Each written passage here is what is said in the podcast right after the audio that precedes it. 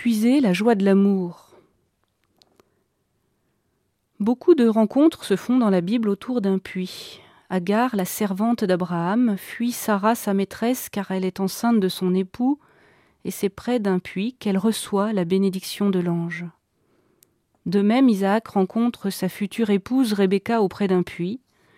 Jacob, lui, à la recherche d'une fiancée, tombe fou amoureux de Rachel en la voyant mener boire son troupeau, et c'est également auprès d'un puits que Moïse découvre pour la première fois Tsippora.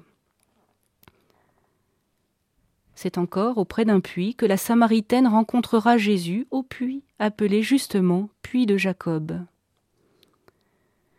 Dans la Bible, nous ne marchons pas de concept en concept, pas de système philosophique, encore moins théologique, pas de théorie de l'amour.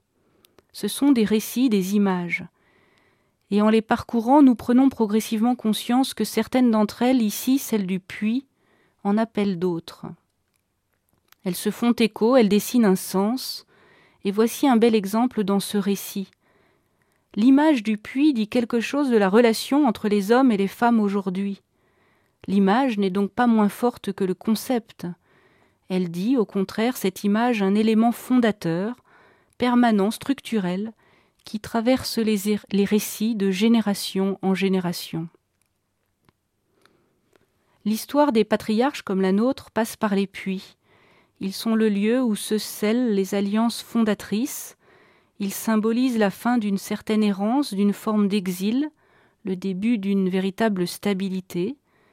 L'humanité est pleinement elle-même quand hommes et femmes font alliance.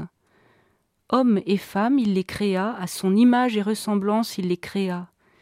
Cette relation, dans la famille, l'éducation, le travail, mais aussi l'enseignement, l'art, la gouvernance, l'innovation, la prise de décision, cette relation est un absolu, et c'est elle qui nous révèle le visage de Dieu.